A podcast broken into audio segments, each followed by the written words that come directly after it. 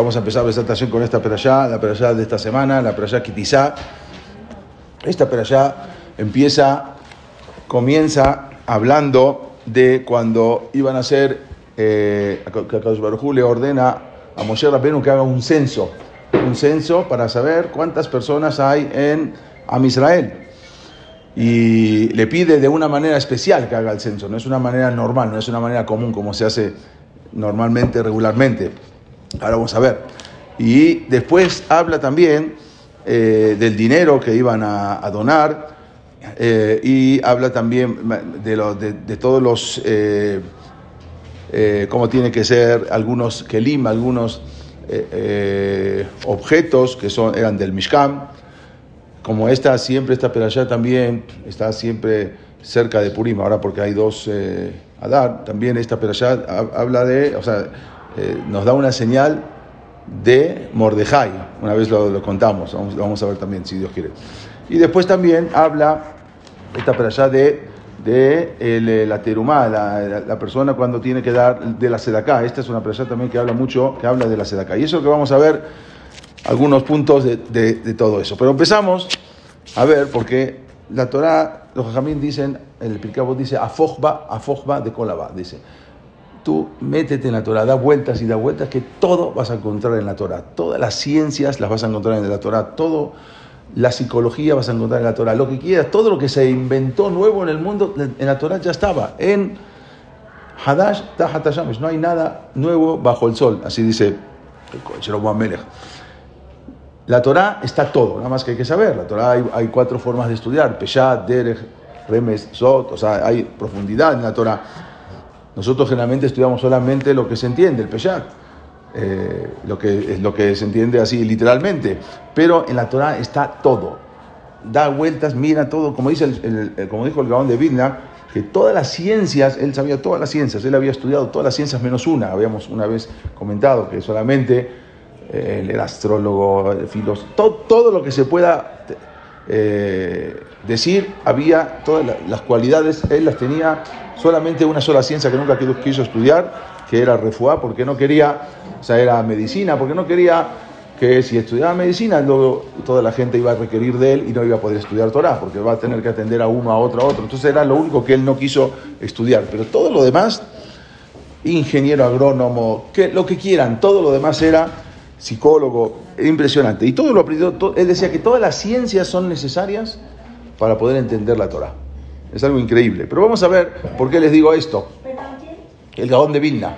Sí, era algo impresionante. El Gaón de Vilna era el único que se, que se sabía en la Torah de memoria al derecho y al revés. O sea, podía empezar desde el final de memoria y decirlo todo. Yo les, yo les propongo que nada más digan el Ashre al revés. Nada más el Ashre.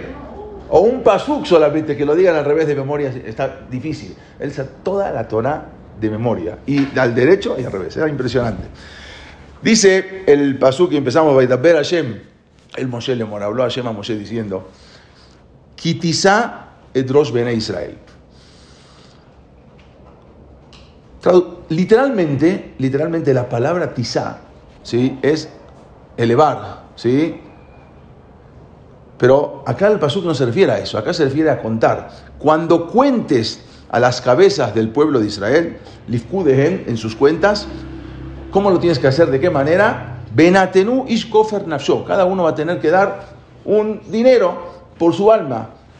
Bifkodotan para poder contarlos a ellos. No cuentes a las personas, sino cuenta cada uno que done, que ponga una moneda o media moneda, vamos a ver, vamos a ver ahora, Majasita Shekel, y cuentas esas medias monedas, esa, esa, Bifkodotan, velo y lleva en Negev, y entonces vas a evitar que haya una peste, que haya una pandemia, que haya eh, problemas, al contarlos. No hay, no hay que contar al pueblo de Israel, no se debe contar, por eso se cuenta eh, con Pesukim.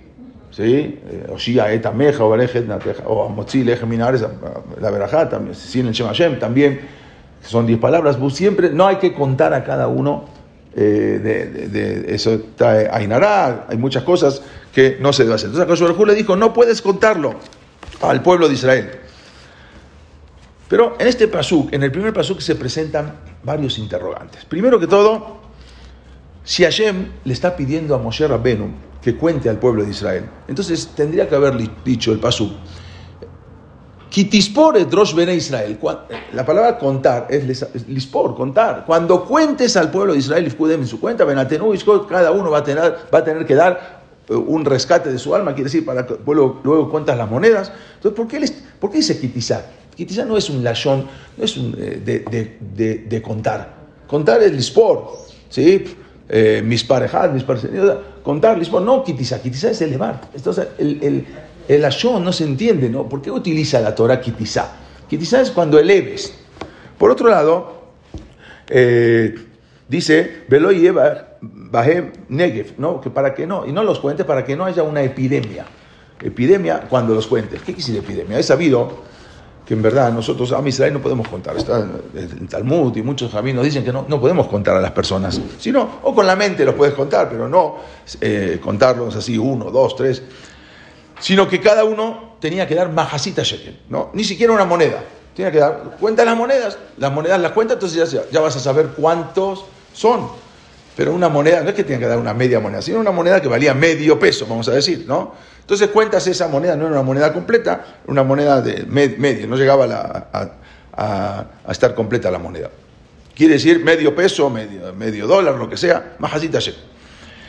Y de acuerdo a la cantidad de monedas, vas a ver vas a saber cuántas personas hay. Entonces, como dijimos, ¿por qué dice kitizá? ¿Por qué dice que cuando eleves? ¿Qué tiene que ver eso con un censo? Como dijimos, tiene que ser kitispor. ¿Qué tiene que ver kitizá? Elevar. Elevar con un censo. Además, ¿por qué está prohibido contar al pueblo de Israel? También es una pregunta. ¿Está bien? Ok, ya sabemos, desde, siempre sabemos que no se puede contar. ¿Qué problema hay? ¿Por qué no se puede contar? Hay nada, pero ¿por qué? ¿Por qué hay nada? Y si son cuatro, personas, no hay nada, no son tantas personas, son cuatro. Y si son tres, y si son dos, no, no sé, ¿por, qué no? No es que por ahí nada porque van a ser 600 mil, 600 mil serían los chinos, y por ahí nada contar 1200 eh, chinos, no contar los Yehudim, que somos el, pueblo más pequeño del mundo. Entonces, ¿por qué no se puede contar? O sea, tenemos dos interrogantes. Primero, ¿por qué utilizó Kitizá? el, el de contar. Y segundo, el asón de elevar. ¿Y por qué? Después, ¿por qué utilizó y por qué no se puede contar? Sabimos en el Tanaj, el que estudió en, eh, en, la época de David Amelech, le habían avisado que no cuenta, porque él quería hacer un, hacer un, censo, y le dijeron que no se podía. Pero David Amelech, no, eh, él estaba confiado que no iba a pasar nada, y al final contó al pueblo de Israel y se expandió una epidemia, una maquefá, donde murieron muchísimos de Am Israel. Y del Shammai le dijeron, no tenías que haber contado al pueblo judío, no tenías que haber contado a Israel. Sin embargo, la Torah dice, Kitizá es elevar. En esta allá nos viene a enseñar algo, un yesod, una base que es para todas las generaciones. Esa es la base de lo que es el autoestima de la persona. ¿Por qué? Es la base de cómo la persona debe valorarse a sí mismo cómo la persona tiene que reconocer su potencial, cada uno, saber que yo puedo, saber hasta dónde él puede llegar y más. Las fuerzas que Kaushbarhu le dio a cada uno. Cuando una persona puede reconocer su potencial, sus maalot, ¿sí? todas sus, sus la categoría que tiene, y que a su vez creer en sí mismo, cuando una persona cree en sí mismo, de esa manera puede llegar a tener éxito en la vida. Esto es lo que la Torah te empieza y te está diciendo, y le dijo, le dijo a Shema Moshe, cuando eleves al pueblo de Israel, cuando los cuentes, tienes que elevarlos. Ahora salieron de Egipto a Israel. Toda la vida nacieron esclavos y eh, cuántas generaciones nunca sabían lo que era ser libres. Nacieron esclavos. Todos los que salieron, salieron de Egipto habían nacido siendo esclavos, de padres esclavos y de abuelos esclavos. ¿Qué? Entonces, estaba muy bajo toda la autoestima de Am Israel. Ok, salieron, vieron todos los Nisim Beniflaot, se partió el mar, llegaron a Arsinai, lo que sea, pero ahora, ahora es momento de levantar la autoestima del pueblo judío. Eso es lo que le ordenó. Una de las diferencias que hay entre el ser humano y el animal, una de las diferencias es, el animal siempre camina con la cabeza para abajo. ¿sí? El mono también camina, pero no, normalmente también es con la cabeza para abajo. El animal siempre camina de esa manera. En cambio, la persona siempre camina con la cabeza en alto, con la cabeza hacia arriba. ¿Sí? El ser humano, es decir, esa es una de las diferencias que hay entre un animal y un ser humano. Como es sabido, cada palabra en hebreo tiene un significado, no es como español o inglés. Todas las palabras en hebreo tienen un shoresh. O sea, tú analizas la palabra y ves de dónde viene. La palabra behemá, que es animal, significa ba-ma. ¿Qué es ba-ma? Lo que Hashem puso en ella, eso es todo lo que tiene, no hay más. No tiene manera de superarse. El animal no tiene manera de elevarse, de superarse. Va, Lo que puso está. Ya, lo que el animal puede hacer, el animal no puede construir mundos, el animal no puede destruir mundos, puede cortar un poco de, eh, la naturaleza, pero destruir mundos con sus acciones, construir libnot, no puede. Puede comer, puede tener crías y después se muere. Va, ma. En ella es lo que hay, punto, no hay más. No hay mucho de lo que pueda, no hay mucho más de lo que pueda hacer el animal. La persona es diferente. La persona fue creada con Selem Elohim. Toda persona fue creada a imagen y semejanza de, Dios. No solamente, no solamente los judíos, todo el mundo, todos los goyim, todo, todo, todo el mundo fue creado a imagen y semejanza de Dios. Y en ese momento la persona recibió unas fuerzas extraordinarias para poder superarse. La persona recibe, en el momento que recibe Selem Elohim, recibe esas fuerzas y tiene lo que se llama el Koach Abejirá. Tiene la fuerza del libre albedrío, lo que los animales no lo tienen. La persona tiene la fuerza del libre albedrío, de elegir, en su mano tiene la fuerza de elegir qué camino conducirse. Eso es la fuerza que tiene la persona y hasta dónde puede llegar. La persona tiene que saber él mismo, conocerse hasta dónde. Esto es lo que le quiso decir Hashem a Moshe. Con sus hechos, la persona puede construir el mundo, no como el animal, puede construir el mundo. Y Hasbe Shalom lo puede destruir, la misma persona puede destruir el mundo. Todo lo que se está escuchando del calentamiento global y todo. Cuando le dio la, le dio la tierra a Adama le dijo, cuídala, yo te la entrego, pues está en ti en que la puedas cuidar o que la puedas destruir. Eso ya no depende de mí. Yo te la doy, tú puedes hacer lo que ese es el libre albedrío. La persona puede viajar hasta la luna y puede regresar. Así como dijeron los Mekubalim, que hasta dónde un simple hecho de una persona, a misbah, a veces unas misbot pequeñas, que uno dice, bueno, ¿hasta dónde voy a llegar? Eso puede influir en el Shamaim impresionantemente. Puede traer un binyan, puede traer una construcción y ver Minán puede traer un jurbán. Por ejemplo, en lo que siempre nos cuentan en el Maasé de, de Kamsa Bar Kamsa, dice, la Gemara dice, por Kamsa Bar Kamsa se destruyó el Betamigdash. ¿Cómo vas a destruir el Betamigdash por una persona? Sí, por una persona se puede destruir el Betamigdash. Es impresionante que si una persona puede construir y puede destruir, no así un animal. Un animal va, va, lo que está es eso. Es por eso que Akash creó al, animal con la cabeza para abajo. Porque el animal no tiene a dónde mirar hacia adelante, qué es lo que mirar. Él tiene la cabeza para abajo, no, no, tiene mucho que mirar, observar. Pero la persona la creó erguida. La cabeza de la persona está hasta arriba. Luego, abajo está el corazón. Luego, más abajo está el hígado. Tenemos cabeza, ¿sí? Luego tenemos el, el, o sea, el moaj, ¿sí? luego el cerebro, luego tenemos el, corazón y luego el hígado, que son, sabemos que la persona está, cuando se creó la persona fue, dice el Zohar, se creó con Nefesh, Ruach y Neshama. Tienen las tres cosas. Ya hay quien dice también rápido, eh, eh, eh dice que, que, hay otra, el Yehudi tiene otra eh, eh, Neshama y Ejidá, bueno, no entramos en eso, pero tiene Ruach. ¿Dónde está el, el, la Neshama? La Neshama de la persona está en el Moaj exactamente, está en el cerebro. En la, ahí está la Neshama, ahí, es ahí se posa la Neshama. Luego tenemos el, eh, el, eh, el Ruach. ¿Dónde está el Ruach? En el corazón. El Ruach está en el corazón, que son las argayot, que son los sentimientos. El corazón son los sentimientos de la persona. Y luego tenemos el Nefesh. El Nefesh se encuentra en el hígado, que es ahí donde se elaboran, donde se encarga de generar lo que son los deseos, las tabot de la persona. El hígado es el que crea los deseos, el corazón es el que lo siente y el, el, el segel, es decir, la cabeza de la persona, donde está la llamada, es lo que ejecuta eso. El cuerpo es una materia. Está hecho de materia. Por lo tanto, el cuerpo no puede sentir un deseo. El cuerpo no es. Si, si ver, mirar, una persona se murió y está íntegro, no le pasó absolutamente nada, se acaba de morir. por más que le hablemos, no va a escuchar.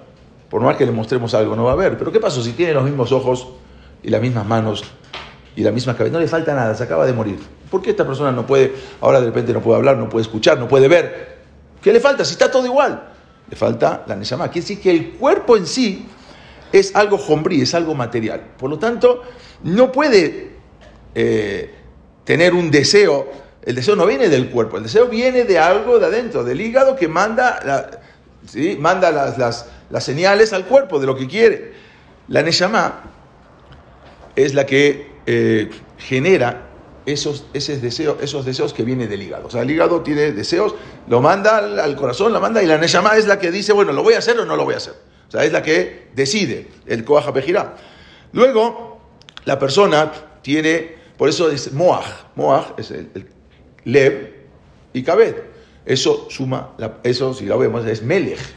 Cuando una persona sabe anteponer la cabeza, su segel, ante las pasiones, y ante las, los sentimientos es un rey. Quiere decir que se puede dominar a sí mismo. Si no, es al revés. Sale, sale una, una la que dio eh, Pilam. ¿sí? Pero es la persona cuando se sabe anteponer, cuando la persona sabe anteponer el segel. O sea, obvio que siempre va a dar argashot, va a dar sentimientos el hígado, eh, eh, va a dar deseos y va a dar sentimientos el corazón. Pero el segel es el, que ejecuta eso. Y él es el coaja. Eso es lo que va. La persona puede decir, si lo quiero, lo hago o no lo hago.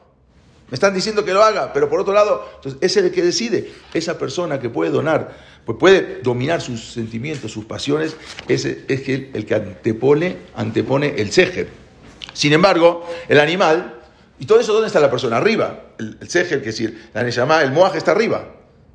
Luego el lev, más abajo, y el hígado más abajo. El animal prácticamente tiene los tres en el mismo nivel. El animal camina, no camina erguido. Por eso la persona camina erguido porque la posibilidad de anteponer el cejer. El animal no, el animal camina con la cabeza hacia abajo, tiene prácticamente las tres cosas en el mismo nivel. Entonces, Hashem le dijo, Israel.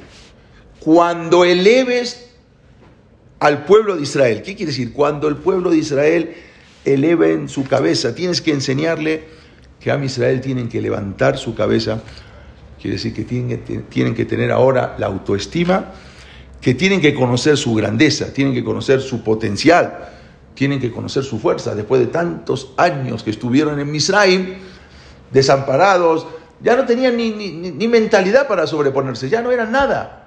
Ahora es momento, quizá ahora vas a contar al pueblo de Israel, tienes que contarlos, por eso utilizó elevar. No dijo tispor, sino levantar. Hashem le dijo a Moshe, levantar. levantar. Le dijo a Moshe, ¿sabes cómo vas a hacer eso? Cuando les enseñes al pueblo de Israel que está prohibido contarlos, ahí le vas a, enseñar la autoestima. ¿Qué tiene que ver? ¿Qué tiene que ver? Cuando tú les enseñes al pueblo de Israel cómo deben contar, que no tienen que contar a las personas, sino cuentan monedas, sino personas, ahí le vas a enseñar la autoestima. No se entiende nada. ¿Qué está diciendo? ¿Qué tiene que ver una cosa con la otra? Por ejemplo, ¿Qué pasaría si una persona tiene un cuarto lleno de monedas? Monedas, no monedas de oro, monedas, está lleno de monedas el cuarto. Bueno, y de repente le, eh, le faltaron algunas monedas. Está lleno de monedas. No, es tanto problema. Unas monedas más, unas monedas menos, no le hace, no pasa nada. Pero supongamos que ahora estamos, como sucedió, en el Museo de Louvre, en Francia. Ahí las mejores obras de arte del mundo están ahí. Y resulta que Ahí están las mejores pinturas de los artistas más famosos. Y de repente, como pasó, había pasado eso en, 1911, que robaron, entró un ladrón, un ladrón se llamaba Vicencio Perugia, entró y robó la famosa pintura de la Mona Lisa, ¿sí? de Leonardo da Vinci. No era tan famosa en ese momento, después se hizo famosa, ahora vamos a ver. Pero era, y de repente la roba y estuvo dos años, el mundo se volvió loco. El mundo buscando dónde puede ser, cómo, cómo puede ser que se robaron. La gente se volvió loco. No solamente eso, las multitudes, la gente iba al museo para ver el espacio vacío donde estaba, donde había estado el cuadro. Hacían cola, pagaban para entrar. ¿Qué quieres ver? No, quiero ver cómo, a dónde estaba el cuadro, el espacio vacío. Algo insólito, algo impresionante. El retrato de una mujer del siglo XVI. Iban a ver, no iban a ver a la, Mona Lisa, a la, a Gioconda, a la Gioconda. Iban a ver a, la pared, cómo había quedado vacía. Impresionante. Y después se hizo famosísima. Después cuando la encontraron, era un ladrón profesional. Bueno, cuando la encontraron después de dos años, se hizo la obra más famosa de todo el museo. Y hoy en día es la obra, es una de las obras más famosas mundialmente. Que gente viajan de todo el mundo y pagan la entrada al museo para ver a la Geoconda, para ver a esa mujer del siglo, un retrato del siglo XVI que pintó, que había pintado Leonardo da Vinci. ¿Qué tanto? Y se hizo, se hizo de todo el museo de Louvre, es la obra de arte más famosa, más que la, diosa del Venus, más todo, muchas eran importantes. Esta se hizo la obra más famosa de todas. ¿Qué pasó? Pero ¿qué pasa, como dijimos, si una persona tiene en un cuarto un montón de monedas y le falta una, vez le faltó una, dos. Pero ¿qué pasa si, una, si de repente le falta una obra de arte? Hay muchas obras de arte, en el museo hay un montón. Ahí no, ahí es otra cosa. Pero no hay una obra de arte, hay cientos de obras de arte en el Museo de Luz. Pero si falta una, no. ¿Cuál es la diferencia? ¿Cuál es la diferencia si falta una moneda a si falta esa obra de arte? Porque cada obra de arte es diferente, es una creación. ¿sí? Cada obra de arte, tiene un valor por sí mismo, es una cosa única. Está bien, quizás puede decir una persona que hace una réplica, pero nunca va a ser lo mismo. Nunca, el que sabe, nunca va a ser, esta no vale nada. No es lo mismo que unas monedas. Moneda faltó una, bueno, hay muchas. No, esto es una obra de arte. Le dijo a Shema Moshe, dile al pueblo de Israel que no se pueden contar. Ellos no son como monedas. Cada uno de Am Israel es una obra de arte. Cada Am Israel, cada Neshama de Am Israel es una obra de arte. Ustedes no pueden contar como las monedas que se cuentan todas juntas, porque eso quiere decir que van a poner a todos en el mismo nivel. La gente no sabe, pero Kaush Barjú le dijo, yo sí sé que cada uno tiene un tafkit, tiene un papel en este mundo, cada uno tiene que le taquen algo. No es lo mismo lo que viene una persona a este mundo que lo que viene el otro a este mundo. Cada uno viene en un papel diferente. Unos vienen para hacer tal jamín, otros no, otros vienen para ayudar a la gente, otros vienen para hacer tal ticún, tal arreglo. Lo, es lo que es el tikkun olam. A yo sé y no puedes contarlos a todos por igual. Si tú vas a contar las monedas, estás contando a todos por igual. Cada uno de Amisrael es una obra de arte por lo tanto, tienen que donar majasita shekel, ¿sí? Ya vamos a ver por qué, la mitad, ¿sí? Y entonces vas a poder saber cuántas personas hay en el pueblo de Israel. Como dijimos, además le ordenó a Hashem que no donen una moneda. Era más fácil donar una moneda que media moneda. No, para demostrar, vamos a ver por qué, el Dere Hanabá, la humildad de la persona. No te consideres a ti, a ti mismo como que ya estoy completo. Ya doné, ya. no, no, no donaste, donaste medio. No te consideres, ah, doné, bueno, no, ya, ya, ya doné. No, no has donado, donaste medio. Si la persona daba un shekel entero, una moneda, entonces podría llegar a pensar que él está, ya, ya estoy muslam, ya estoy, ya, completo. En cambio, media moneda, todos por igual, ya sea rico, pobre, el, el, rico no podía aumentar, darlo y a mí, y el pobre no podía disminuir, todos tenían que dar la mitad, todos tenían que dar medio shekel. Así una persona era rico y otro era pobre. Todos tenían que dar pero en moneda, la media moneda, y saber que no llegaba el Shelemut, no llegaba a ser completo. Cuenta entonces cuántas medias monedas hay, cuántas, cuántos así shekel hay, y ahí vas a saber. Pero si cuentas ahí a las personas, como las como, como, si fuera que cuentas monedas, entonces eso ya, eso no es real, porque Akadosh sabe lo que hay en cada persona. Le dijo, yo soy Boreolam, y yo sé el valor de cada yudí y el tafkid, el papel y lo que vino a este mundo cada persona a Letakem. Hay un más, hay hay un hecho, hay una, una, una, historia real impresionante que se puede aprender un musar grandísimo. Había, eso tenía las fotos y todo, pero ya no, no llegué a, bajarlas. En la próxima clase se las mostramos.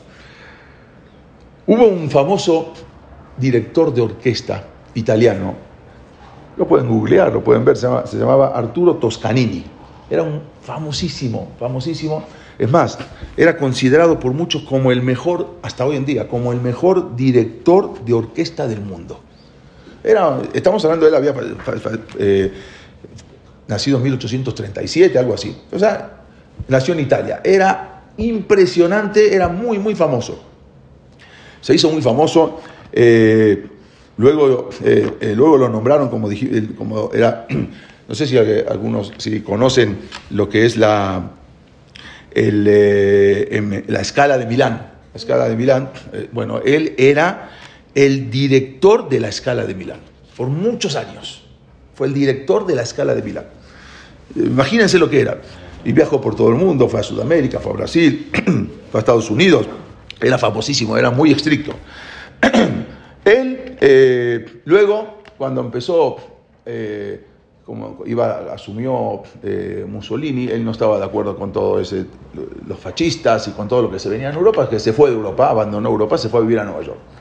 Luego en Nueva York lo nombraron como director de la Ópera Metropolitana de Nueva York. Él era el director de la Filarmónica de Nueva York. Una persona impresionante, un, un director de orquesta impresionante.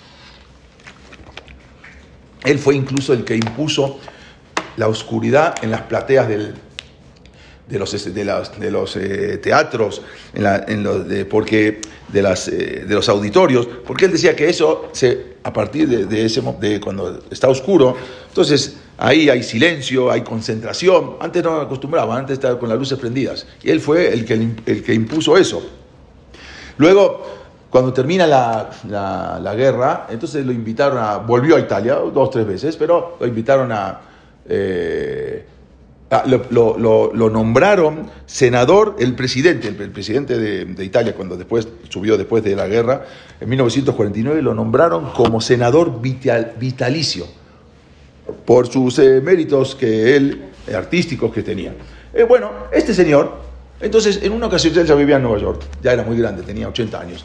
En una ocasión, entonces le quieren hacer un homenaje. Desde Italia le hablan que le quieren mandar el boleto, quieren que vaya a Italia, ¿para qué? A Roma, le van a dar le van a, le quieren hacer un homenaje. Él dijo, no puedo ir. La verdad, ya era muy anciano, no podía ir. Entonces decidió, decidieron hacer eh, eh, una orquesta, le iban a hacer, iban a hacer todo una, una, orquesta, una filarmónica de Italia en honor a él. Entonces decidió que él, la puede, él no, va a viajar, no puede viajar, pero la va a escuchar eh, por teléfono.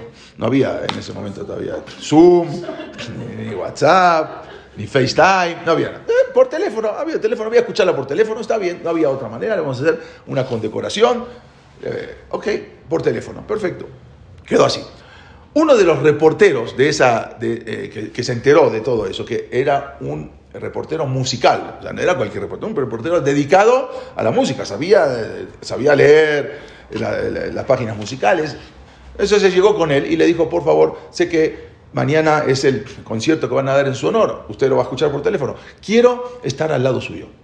Porque yo quiero reportear, a ver, quiero ver, o sea, que sus señas, quiero ver cómo escucha, o sea, que, cómo, cómo usted, si está contento, si no está contento, feliz. Dijo, no te puedo, yo no puedo aceptar que estés al lado mío, pues yo me concentro, yo no puedo que estar nada. No, pues yo no voy a molestar. Yo no puedo aceptar que nadie esté al lado mío.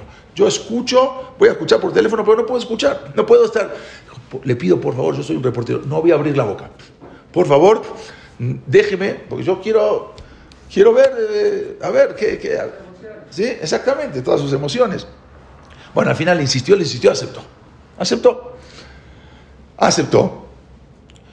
Vino el, eh, llegó el momento y empezó eh, la orquesta que estaba en, Roma, tocando todo para él, le estaban haciendo todo un homenaje. Y él escuchando, y el otro reportero estaba escribiendo todas sus sensaciones, a ver qué veía, qué no veía. Bueno, de repente él está escuchando y lo ve a este, así concentrado, el, director que está, ya tenía 80 años, concentrado, concentrado así. Pero una orquesta impresionante, una orquesta de, de, cientos de músicos, algo impresionante. Entonces estaba escuchando, escuchando, escuchando así. Este, eh, este director, eh, Arturo Toscanini, y de repente ve que en un momento hace, no sé, no sé. Y él lo ve, entonces él va tomando nota y pasa un rato, como que hace un gesto de, esto no sirve, como que, y pasa, no, no, así, como que se pone nervioso, no, así. Bueno, al final termina Y este, él lo puede preguntar, le dijo, ¿te vas al lado? Ah, porque él quería preguntarle en el medio, ¿por qué estás haciendo ese gesto? La orquesta está impresionante, se escucha impresionante, ¿por qué estás haciendo ese gesto? Él con la mano. Bueno, no le podía preguntar. Al final termina la orquesta, bueno, termina el llamado, todo, corta el teléfono y le dice, necesito preguntarle, yo soy reportero, necesito, ya, no le pregunté en su momento, necesito preguntarle, ¿por qué está haciendo usted ese gesto? Dice, mira, la orquesta había arpas, había violines, había de todo, ¿sí? Había 30, había, eh, eh, la orquesta estaba, eh, estaba programada que iba a haber 40 violines, pero faltaba uno. ¿Cómo usted sabe que faltaba uno? ¿Cómo Faltaba uno. No hay manera. ¿Cómo usted sabe que faltaba uno? 40 violines, que falte uno, había 39. ¿Y cómo se dio cuenta que usted... yo soy director de orquesta, yo tengo oído. Y yo me doy cuenta cuando falta uno, que no es lo mismo. Por eso así, así. No puede ser. No hay manera. Yo, también soy reportero musical y yo sé bien. Dice, no es lo mismo. No es lo mismo. Faltó un violín y eso no es lo mismo. Ya no fue la misma orquesta, la misma sinfónica, ya no fue lo mismo. Este reportero no lo creyó, empezó a averiguar, salió de ahí, fue a averiguar, llamó a Roma, todo, le dijeron, sí, había uno que venía y no llegó, tuvo un problema de, en, el, tráfico, no sé, se atoró, no sé qué pasó, no llegó y sí, efectivamente, había 39 en lugar de 40. ¿Cómo supo? Le pregunté, pero ¿cómo usted, cómo supo? Dice, yo sé identificar a cada uno y uno. Yo soy el director. Un director sabe identificar y sabe el valor de cada uno. No es lo mismo 39 violines que 40 violines. Esto sucedió porque se dio este base.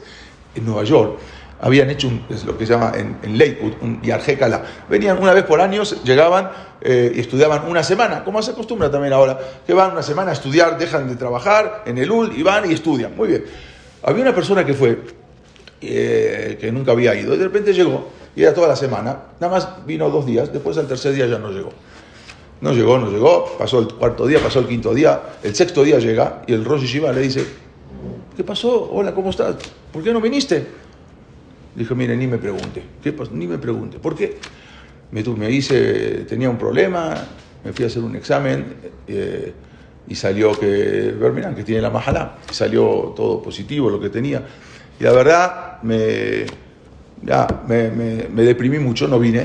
Pero ya dije, hoy, hoy, hoy sí, ya, ya vine. Pero la verdad, la verdad, si yo nunca vengo, ¿quién me conoce? Miles de alumnos hay acá en Lakewood. ¿Cuántos alumnos hay? Y de repente yo si no vine, ¿quién me conoce si vine, si no vine? Ah. Le dijo el Rosh Shiva, te voy a contar un buen mase. Y le contó esto. Le contó este mase. Te quiero decir algo. El director de orquesta sabe que cada uno cuál es su función. Sabe de cada uno. No es uno que viene a escuchar y ah, todo lo mismo, 39, 40, si hay 30, si hay 20, lo mismo. El director de orquesta sabe Sabe cada uno. Akadosh Barujú sabe si viniste y preguntó por ti. Y estuvo preguntando por ti ayer y anteayer, ¿por qué no viniste? Y no eres igual. A Israel cada uno es diferente, cada uno tiene un potencial. Cada uno tiene una, un, un tafkid, un tikkun que hacer. Le dijo a Israel, ese es el mensaje que le tienes que dar al pueblo. Se tienen que elevar, se tienen que valorar, tienen que saber el potencial, la fuerza que tiene cada uno para poder salir adelante y tener éxito. El Admor Mikot dijo una vez algo impresionante, que si no lo hubiese dicho él, no, no lo podía repetir. Él dijo así, así como la persona tiene que leamim, tiene que creer en Elohim, de la misma manera la persona tiene que creer en sí mismo.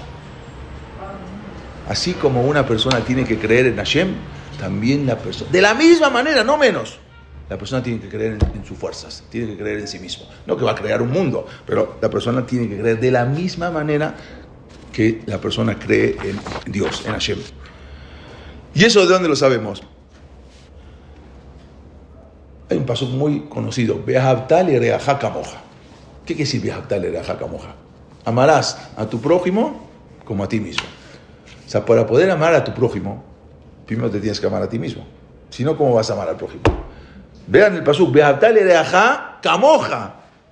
Vas a querer al otro como te quieres a ti. Si no te quieres a ti, no hay manera de que puedas querer al otro. Eso es lo que es algo impresionante. Una persona, ese paso uno piensa que es así. De ajá, camoja, como tú, como te quieres a ti mismo. Si no te quieres, no hay manera. La autoestima es el aprecio y consideración de que uno de lo que uno tiene por sí mismo, o sea, lo que se considera la valoración, se llama la valoración positiva de uno. La confianza que uno tiene en sí mismo. Esto es lo que te dice la Torah. camoja. El problema de muchas, el problema de muchas personas, ¿cuál es? El problema de mucha gente es que se desprecian y se consideran como seres sin valor. Ah, como una persona que eh, indignos de ser amados. Ah, nadie me quiere, nadie, nadie, nadie se fija por mí. En verdad, todo nace de lo que es la imagen mental de que una persona tiene en sí mismo. Por otro lado, pero hay, tiene, hay un problema, porque la autoestima también tiende a desarrollar el ego de la persona. O sea, una persona tiene mucha autoestima. De repente también se le sube el ego. ¿Por qué? Porque tanto que tiene, tanto. A veces pasa que uno va al psiquiatra, al psicólogo, y le da tanto, tanto, tanto autoestima que después él ya le levanta el ego de la persona. Es por eso que la Torah te dice, no puedes dar un shekel entero, tienes que dar la mitad. No eres tan completo. No des un shekel, majasita shekel, tienes que dar la mitad. Porque con tu autoestima después te puedes llegar a creer que estás, si das una moneda, que eres una persona completa. No eres completa. Tienes que trabajar. Por eso la Torah te dice las dos cosas. Te trabaja en la autoestima y te trabaja en el ego. Porque puede ser que una cosa puede eh, este, perjudicar a la otra cosa. Como dicen, dice, no hay camino hacia la felicidad, sino la felicidad es el camino. A veces, ah, yo quiero el camino hacia la felicidad. No, la felicidad es el camino. En esta ya nos enseña a los seres humanos que tenemos esa capacidad de desarrollar esa, esa, confianza y ese respeto que uno tiene que tener por sí mismo, pero sin elevarse, sin, sí, elevarse que se quizá, pero sin tener ese ego, sin tener esa gaba. El hecho de estar vivos es la base para conseguir esa felicidad. Si una persona está vivo, ¡ay! La persona está vivo, puedes conseguir. La Torah nos enseña que esa, tener esa autoestima alta equivale a sentirse una persona que está confiadamente apto para la vida. Cuando una persona está confiado, se siente capaz, se siente valioso y a su vez se siente aceptado como persona. Eso es lo que le dijo Hashem. Kitizar. Eleva al pueblo de Israel. Esa autoestima baja que tienen ahora después de tanto tiempo de estar en Israel. Tienes que elevarla. Perdón, si me iba a preguntar algo, perdón. Persona, uno mismo, eh, para uno mismo, es, ¿qué es? o sea, ¿cómo una persona se, se, respeta a uno mismo? Cuando uno se respeta, se considera como que es merecedor de la felicidad. Una persona se trata, o sea, es tratarse a uno mismo de la mejor manera posible. Si la persona logra, como dice la Torah, conocerse a sí mismo, entonces es consciente de que él puede hacer cambios. Es consciente de que él puede ahora lo, que se llama crear su propia escala de valores. Si una persona se conoce a sí mismo, puede desarrollar esa potencialidad y por ende siempre va a estar en una constante superación, cosa tanto superación, tanto material como espiritual, cosas que no tienen los animales. Los animales no hay superación, no hay así, va bama. La persona no, la persona está, puede cada vez tener un, una constante superación. Y eso es, a su vez, genera lo que es la capacidad de pensar, la capacidad de entender, la vejira Que la persona tenga esa fuerza, fuerza, te, te da, te da, te genera la capacidad de tomar decisiones te da la capacidad de resolver asuntos, asuntos, asuntos así en la vida cotidiana, con los amigos, asuntos con la familia. La autoestima nos provoca un sentido ganador. Quiere decir que salir de ahí adelante permite, nos permite enfrentar a la vida. Y eso es lo que quería Hu. Saliste de Israel, ahora vas a ir, vas a entrar a Israel, vas a enfrentar a la vida. no es lo mismo, ahora vas a hacer. Entonces necesitas enfrentarlo con confianza, con optimismo. Y eso es más fácil alcanzar los objetivos en la vida. Cuando levantes la cabeza de Bené Israel, la Torah nos enseña a desarrollar esa autoestima, que significa ampliar esa capacidad para ser felices. Eso, comprender eso, es fundamental. Eso es lo que le dijo a Baruj a Moshe. Como dijera un filósofo, hay un filósofo alemán, estadounidense, se llamaba Eric Fromm, dijo así, el amor a los demás y el amor por uno mismo, uno mismo no son opuestos, sino que todo lo contrario una actitud de amor hacia uno mismo se encuentra en todos aquellos que son capaces de amar a los demás. O sea, Beabtale de Ajaca Moja. ¿Cuándo vas a poder amar a los demás? Cuando te ames a ti mismo. Si no te amas a ti mismo, si no tienes autoestima, no hay manera de que puedas querer a los demás. Pasó un Maase, Maase allá. Había un, un, suceso que pasó hace, hace unos años.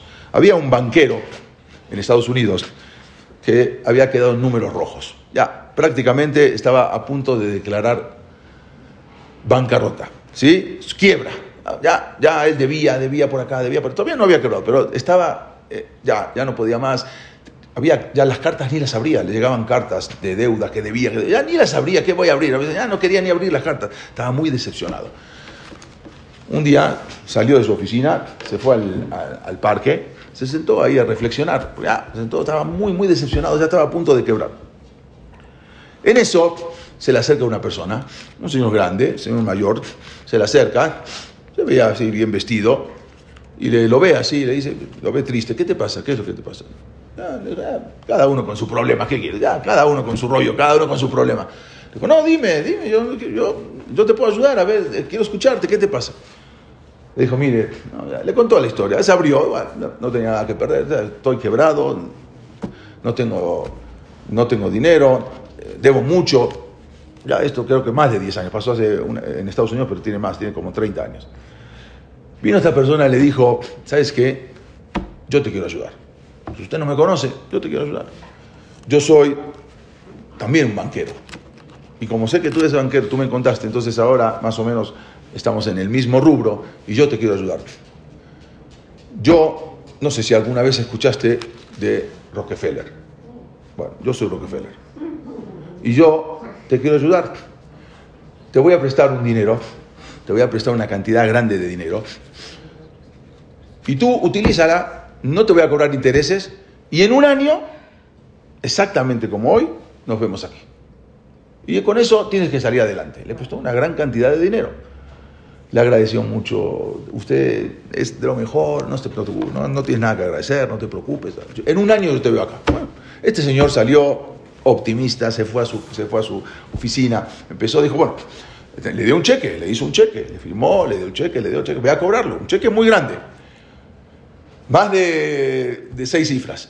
Entonces agarró y se fue a su oficina, dijo, bueno, eh, dejó el cheque y dice, no, no, voy a, voy, a, voy a ver, de momento no lo voy a cobrar, a ver de qué manera puedo empezar a salir adelante. Empezó a trabajar con optimismo, empezó a trabajar, le dio a uno, otros. Bueno, Besicum, en resumidas cuentas, no tocó el cheque. No tocó el cheque, no tocó el cheque. Esta persona pasó un año y no veía, dice yo, este día no veía la hora de encontrarse con Rockefeller y devolverle el cheque. Muchas gracias por lo que hizo. Pero salí, salí de mi problema. O sea, sabiendo que tenía ese respaldo, sabiendo, la autoestima me subió, me subió las ganas, me subió. Y empecé de acá, de acá, de acá a trabajar. Me subió, salió de la bancarrota, salió de todos los problemas. Y no veía la hora, se fue, se trajeó, se puso el traje, se fue, se sentó en la misma banca. Después de un año, llega y está esperando, todavía llegó 15 minutos antes, esperando a la hora, a las 2 de la tarde, que venga este señor Rockefeller. De repente, ve que viene este señor, feliz, un señor grande, feliz, contento, lo ve, lo ve llegar, se pone feliz, dice, lo ve, ya le va a agradecer. Y de repente ve que viene, y atrás de ese señor vienen corriendo dos enfermeras. Corriendo, corriendo, dos enfermeras, se agarra y le dice, eh, vienen y las enfermeras dice, señor, ¿qué quiere? Dice, no, la verdad que le vengo a devolver el, el cheque que me dio. Ah, usted también le hizo creer que Rockefeller, se, se, escapó del manicomio. y cada dos por tres se escapa del manicomio. El señor tiene complejo de que es Rockefeller. Y a todo el mundo va y le dice, yo soy Rockefeller, y, firma cheques, le da cheques, así no sirve para nada. Los cheques no, tienen fondo, no tienen nada. Y a todo el mundo le hace cheques Rockefeller, Rockefeller. ¿A usted también lo hizo caer en los cheques? Sí, pero yo, yo pensé que nada, se le pone una camisa de, de fuerza y se lo llevan. Este un loco se escapó, cada dos por tres se escapa del manicomio. Muy inteligente, pero se escapa. Este señor más ese allá. No tocó el cheque, pero ¿por qué salió adelante? ¿Qué pasó? Si estaba... Eh, porque levantó, levantó las ganas, le dio la autoestima, eso, le dio, lo levantó todo, él se salvó de la criba. ¿Por qué? Porque él empezó a creer en sí mismo. Porque él, en ese apoyo que tenía, él supo que ahora con ese apoyo él pudo salir adelante, él, él pudo superarse a sí mismo. Las personas que se, desestiman y se menosprecian no son felices. No son felices. Él pudo salir, esta persona, ¿qué es lo que recibió? ¿Por qué salió? Porque recibió lo que se llama bitajón asmi. esa seguridad en sí mismo y pudo tener el éxito y pudo salir adelante, lo que no podía hacer antes cuando la persona estaba deprimido. Pensaba que no tenía posibilidad de sobreponerse. Eso es lo que le dijo a Moshe, a Hashem. ben Israel. Cuando eleves la autoestima del pueblo judío, tienes que elevar esa autoestima de Am Israel. Ahora tienen que salir adelante, tienen que entrar a Israel. Rabbi Akiva, a los 40 años, recién comenzó a estudiar la Torah. 40 años. No sabía ni leer ni escribir se fue a un Talmud Torah a aprender Aleph Bet y se sentó con los niños chiquitos. O sea, imagínense el bullying que le hacían a Rabbi Akiva. Sentado con niños chiquitos, un señor de 40 años, y encima era duro de aprendizaje. Y no, podía, no, no entendía. Y empezó a estudiar Aleph Bet con los niños. ¿Pero qué pasó? Él creyó en sí mismo. Su esposa le hizo, lo convenció de que él podía. Y como vio esa gota que caía en la piedra después de tantos miles, cientos de años, o miles de años, y agujeriosa esa, la, piedra. Entonces, yo, entonces mi cabeza, que es tan dura, con más razón que la Torah la puede, entrar. Y ahí fue donde pudo superarse. ¿Y hasta dónde llegó Rabbi Akiva? Rabbi Akiva llegó a ser el rap de Rabbi Shimon Bar. Rabbi Shimon Bar fue el que escribió el Zohar. Rabbi Akiva fue el rap de Rabbi Shimon Bar. Imagínense hasta dónde llegó. Empezó a los 40 años. Algo impresionante. La perashá sigue diciendo, vean el siguiente pasuk, Zet, eh, el pasuk Yud Gimal, Zeitenu, Kola a la Pekudim, esto es lo que van a dar todos los, a Ober, todo, a, Ober, a lo que pueden, todos los que pasaron por la cuenta. Mahasita Shekel, había que dar, como dijimos, media, no pueden, la autoestima te levanta el ego. Mahasita Shekel, la mitad. Beshekel, la Kodesh, Aisrim Gerah Shekel, Mahasita Shekel, Terumala Hashem. Dice el pasuk, Zeitenu a la Pekudim. Los jajamín explican lo siguiente. Aparentemente, cuando uno da de acá, se ve como que disminuye su dinero. ¿sí? Yo tenía 10 mil pesos, doy mil, entonces ¿cuánto me quedan? 9. O sea, normalmente es así, cuando una persona da de acá. Entonces en ese momento piensa que él, se ve a simple vista que él está disminuyendo su dinero. La verdad, verdaderamente funciona al revés. La persona también, no solamente que, recibe, que lo va a compensar también con dinero, sino con vida. La persona recibe, eh, recibe vida por intermedio de la acá. Cuando una persona da acá, cada uno de acuerdo a las posibilidades, recibe vida. La persona recibe abundancia. Como dice el Pasuk también, sedaká, tachil, mimavet. La sedaká dijeron los Jajamín Remes, la sedaká salva a la persona de la muerte. Dice el Pasuk, Zeitenu, cola o la pecudín, esto es lo que tienen que dar majasita shekel, la palabra mahasit. Vean la palabra mahasit, mírenla, cómo se escribe. En el Pasuk Yod Gimal, Mem, Het, Tzadik, Yud, Te. La, la, letra del medio, son cinco letras. ¿Cuál es la letra del medio? La Tzadik, ¿sí? La letra del medio de la palabra mahasit es Tzadik, ¿no o no? ¿Sí o no? Tzadik es simboliza Sedaka. ¿Ok? Muy bien. ¿Cuáles son las letras que están junto a la tzadik? Es Hay. Cuando una persona está cerca de la Sedaka, es Hay. ¿Y cuáles son las letras que están lejos de la Sedaka? Met. Cuando una persona se aleja de la Sedaka, entonces ahí no viene el Hay, no viene la vida.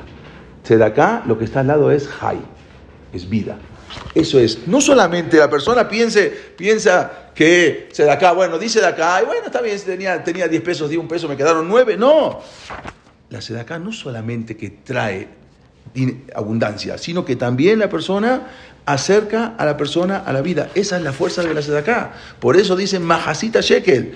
La palabra dice, vean cómo dice, el primer pasuk, el segundo pasuk, el Yotbet, Kitisay Rosh Bene Israel, Lifkudehem Benatenu.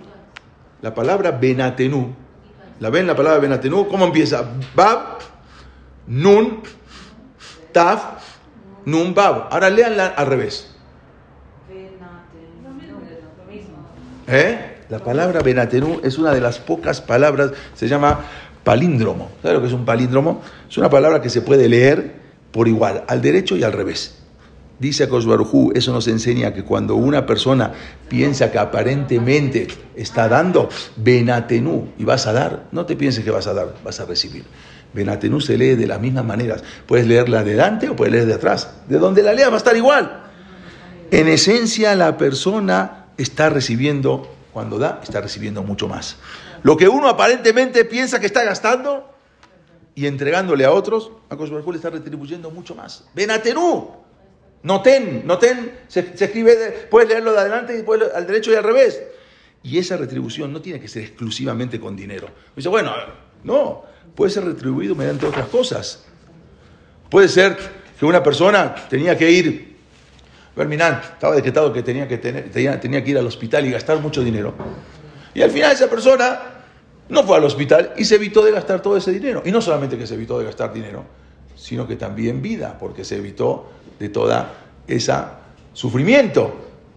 Ah, bueno, pues yo di y no recibí más dinero quién sabe si tenía que ir al hospital y tenía que internarse unos cuantos días y tenía que pagar hospital y tenía que pagar doctor y tenía que pagar todo y se lo evitó. Y no solamente que te evitaste el dinero, te evitaste también el sufrimiento. La misma que la persona hace trasciende mucho más de lo que es el propio acto que nos podemos imaginar. Uno hace un acto, piensa que, hizo el acto. No, trasciende mucho más. Había una persona, Rabbi Ishaq le decían, era un hombre de negocios él viajaba muy seguido, siempre viajaba por, trabajo. Y cada vez que volvía a su casa le traía regalos a su esposa y a sus hijos. Así es, cada vez que viajaba, cada mes viajaba, trabajaba y cuando volvía le traía regalos a su esposa y a sus hijos. Era un valgeses muy grande. Así siempre le trataba de bien, estar bien, su esposa, sus hijos. En una oportunidad la esposa le dijo, ¿sabes qué? De ahora en adelante ya no nos traigas regalos, siempre nos traes regalos, regalos. Mejor, vamos a traer algo que sirva para la comunidad para todo el pueblo, para la comunidad. Entonces le dijo a su esposo, mira, aquí en este pueblo no hay un jazz. Era difícil, hoy en día tenemos eh, jazz por todos lados. Hoy en día era muy difícil tener, no había como hoy en día. El, el, el Jafes Jaim no tenía un jazz completo. El Shulchan Aruch, mucho más antes, para poder escribir el Shulchan Aruch tuvo que viajar a Salónica.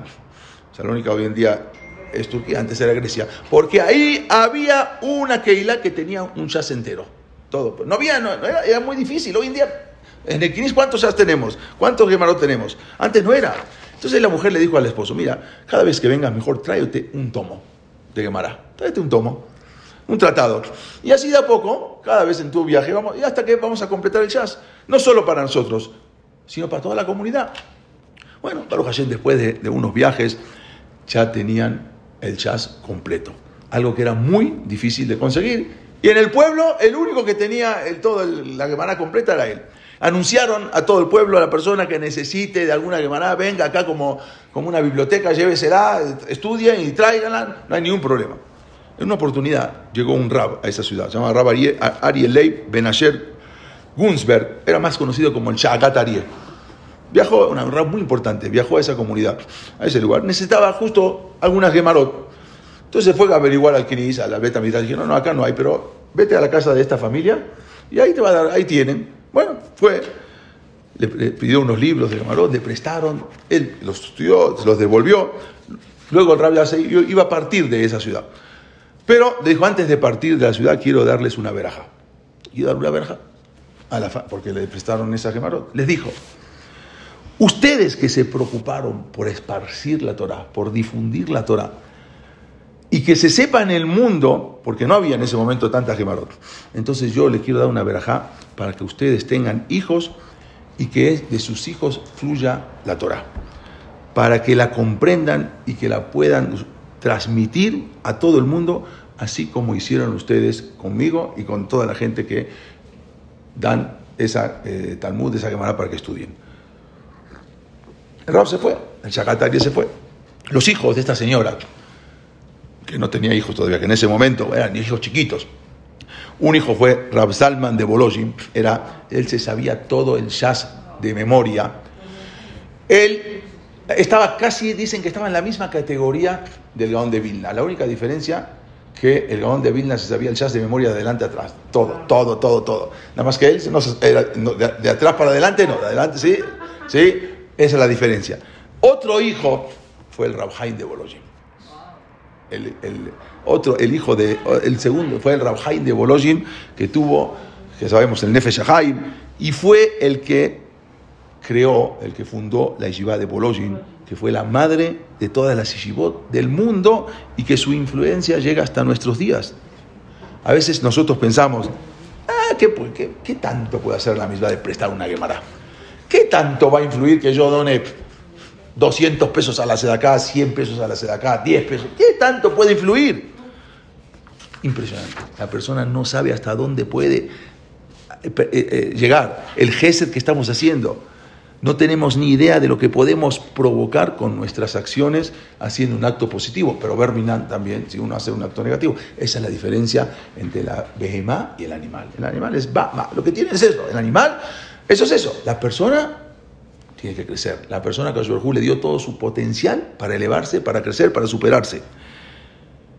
Por intermedio de la cerca que estaba, no solamente, como dijimos, eh, no solamente que hizo una, una, una, sedacá de una Gemara, que aparentemente es algo insignificante, prestó un Talmud, una Gemara, que se la devolvieron. Mira lo que provocó. Que todas las Ishibot del mundo fueron creadas por la madre de las Ishibot, por su hijo. Por la Torah se esparció en todo el mundo. Algo impresionante lo que es, lo que es, lo que es el, la sedacá. Cuando eh, cuando una vez cuenta el Benishai que la diferencia, que es la diferencia de la sedaka, con esto vamos a acabar. Había un campesino que una vez eh, quería enseñarle a su hijo matemáticas, pero su hijo era muy piqueaje, era muy inteligente, así cuenta el Benishai. Eh, y entonces él empezó, le empezó a enseñar matemáticas, le dijo, te va a hacer un, una, una, un problema. Había 10 pajaritos y tiré 6 tiros, maté a 6. ¿Cuántos pajaritos quedan? Le dijo al hijo. Entonces, eh, el hijo le dijo, bueno, quedan seis pajaritos. ¿Cómo seis pajaritos? Maté a te repito, otra vez le pregunto, había diez pajaritos y tiraron y mataron a seis. ¿Cuántos quedaron? Entonces le dijo, seis. No, el padre se enojó. ¿Pero cómo? ¿No sabes? Te estoy... ¿Cuánto es diez menos seis? El hijo le dijo, ah, sí papá, yo sé que diez menos seis son cuatro. Pero tú me estás preguntando cuántos pajaritos quedaron. Cuando tú mataste a seis pajaritos, los otros cuatro del estruendo se volaron. Entonces, ¿cuántos pajaritos te quedaron? Seis. Yo te estoy respondiendo a eso, dijo el Benishai. La sedaká no funciona con las matemáticas. Uno piensa que tiene sedaká, que tiene 100 pesos y va a dar 50, le quedan 50. La sedaká no funciona con las matemáticas. La sedaká no funciona así. Si te pones a analizar, la sedaká funciona completamente diferente. Uno no es como ve a simple vista. Cuando una persona le da, a Koshberhu le da mucho más. Cuando una persona da de acá, a le puede. Pero no solamente le puede dar en dinero, como dijimos, le puede dar en otras cosas. Y esto es lo que dice Zeitenu a la. Los jajamines explican. Aparentemente, cuando uno se ve que disminuye, no, no disminuye. Al revés. Sedaká Tachil Milbabel. La Sedaká salva a la persona de la muerte. La Sedaká le da Jaín, como dijimos, la Tzadi, que está al lado de Jai y más lejos de Met. Y por eso Benatenu también es una palabra, un políndromo, se, puede leer de las dos maneras. Eso es lo que nos enseña en este momento la Torah, en esta peralla, la autoestima, cómo Am Israel tiene que elevarse, cómo Israel tiene que levantarse su autoestima, cómo saber que tiene su potencial. Pero ten cuidado con el ego. Majasita shekel, no un shekel completo, la mitad. No te pienses que estás completo, ¿sí? pero levanta, saca todo, saca todo tu potencial y también lo que es el, la sedaká, nos explicó la Torá, de que cómo que no, no funciona la sedaká con las matemáticas, sino que es totalmente diferente, es algo sobrenatural, es algo que puede hacer Roshen, puede hacer cosas que dejen a futuro, quizás ni a él, quizás a su familia, como acá, como el Rafael de Boloshin, que tuvieron hijos impresionantes que cambiaron el mundo de la Torá por esa sedaká que hicieron de que la mujer le dijo ya no me traigas regalos, tráete un tomo de Gemara cada vez que vengas. Eso es lo que nos enseña algo de lo que nos enseña la Torah. Todo afojba, afojba de Jolabá. Da vueltas en la Torah, todo hay en la Torah. Psicología, psicoanálisis, todo existe en la Torah. Tienes que analizarlo, tienes que profundizar, todo está en la Torah. Y eso es lo que vino a decir a Josué Juan Moshe. Y no le dijo kitisporet benizal cuando cuentes, kitizá, cuando eleves la autoestima de Amisrael. Gracias, gracias, no, gracias. Sí.